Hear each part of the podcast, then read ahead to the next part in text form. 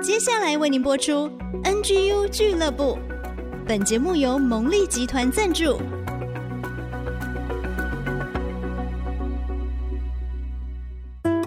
追出职场的坚持，追出家庭的温暖，追剧追出你的竞争力，加添你的软实力。请听追剧神器。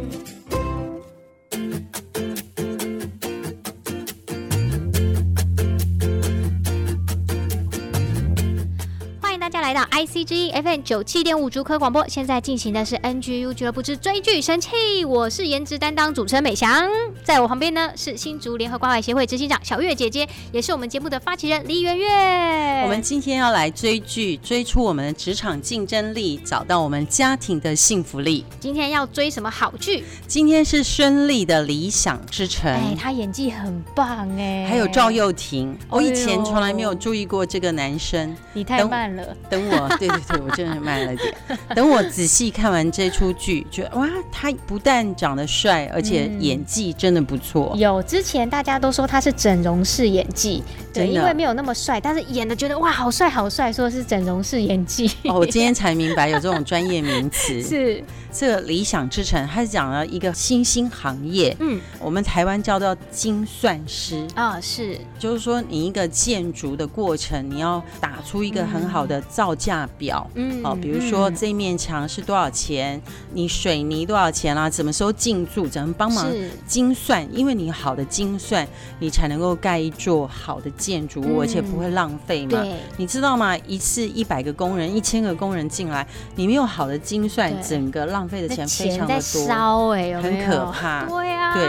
那孙俪就是那个精算师，赵又廷也是，但是他们两个原则不一样。孙俪就觉得造价表就是一张干净的造价表，嗯，他觉得越专业的造价表呢，就会让这个建筑物越干净。是，可是呢，赵又廷是说造价表代表背后人际的关系表。哦。有很多人情世故，嗯、你怎么让这个人得利，嗯、让那个人谋利，你也捞一点好处，都要算进去。对，都要算进去。嗯、这两个男女主角一开始都在斗原则。我从这出剧里面呢，学了很多金句。比如说，他说踢球的本领学来的不是在球场学来的，是在职场学来的。踢皮球的意思吗？所以你是，所以你在里面看到，因为孙俪演的这个角色就是非常的专业，而且非常的优秀。嗯嗯、他想出非常多的好的 SOP，嗯，还有很多的找厂商的原则，能够帮公司谋利，也让厂商谋利。是，那每一次评价的原则，而不是让人捞好处，就是说。我捞好处，我永远叫你家水泥，永远叫他家砖块，永远叫他家的工人。嗯，因为捞好处啊，所以整座建筑物就盖得不好嘛。嗯，所以孙俪他就是用一些好的评估方法，结果他有没有赢？没有，他常常被别人谋算，永远被攻击，就被弄掉了。也就是说，职场除了对错，还有利弊。嗯，所有事都要一起评估。不是绝对东边还是绝对西边，你一定要一次把很多事情考虑进去。嗯，嗯，所以职场是讲结果嘛？对，只要有原则，就有私心，就有潜规则。嗯，哎，对，太残酷了，太残酷了。哦，那我觉得这出戏真的是让人读一场 EMBA。哦，你好好的看这四十集，你会看到很多人情冷暖，你也会知道怎么办。从头到尾，当然孙俪演的那个角色是对，嗯、因为他的爸爸叫他苏小，所以他是一个小说改编叫《苏小的战争》，嗯，所以他就戴了一条项链，就是有一段竹子，所以爸爸就告诉他说：“小这个字是有草字头的竹子，希望你是有气节、有原则。嗯”那苏小拿着原则在职场有没有赢？一直是输家。坐在厕所门口上班，总经理坐在马桶上，还还有帮他送卫生纸，你知道他多惨？嗯，中间他为什么能够从惨状崛起？嗯，就说别人都在踢球，对，你不要踢球，可是你要什么？你要自保，嗯，你要懂得自保，不要在一个坑里面叠跤两次，嗯，你知道别人都怎么谋害你，你对，你再怎么样子优秀，再怎么样有能力。还是要学习自保。嗯，比如说。私下谈话，你总是容易被人家谋害。对，他不同的主管总在私下的时候，比如说跟他说交给我就好了，我帮你交给厂商。嗯哼，结果就故意没有交给厂商，就被弄了，然后就被弄了。对，我觉得你怎么样提高你有更好的原则？比如说 SOP 就是我请你帮我转，那万一我也忘了，我搞错了是谁帮我转？所以其实记录永远比记忆好。对对，请你签名。如果这个单子是你转的，请你签。就一个正式的交办过程。对，嗯，要把原则再提高一点。对，是，这是一个。再一个是他讲到说，有一天呢，孙俪就觉得说，我的名声更重要。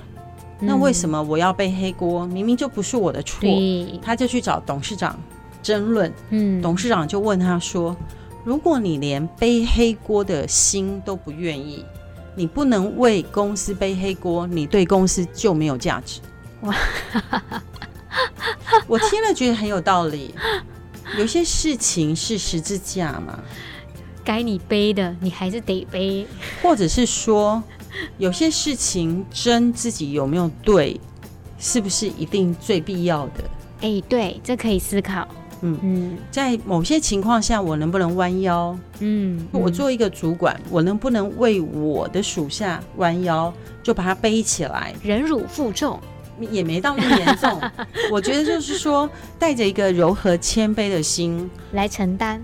对，打破了，我们就一起来把碎片捡起来，那我们重买一个，重创造一个。嗯嗯，那也许重来一遍更好。对，有什么关系？是，这就是一种黑锅啊。嗯嗯，我比较是这样去思考，我觉得可以提高我们的视野跟高度。当你每一次视野跟高度更高的时候，你看的人生的风景就更加的辽阔。嗯，所以孔老师是说有魅力嘛，带对人，有动力做对事，还有什么呢？有得力，你心中有一把尺。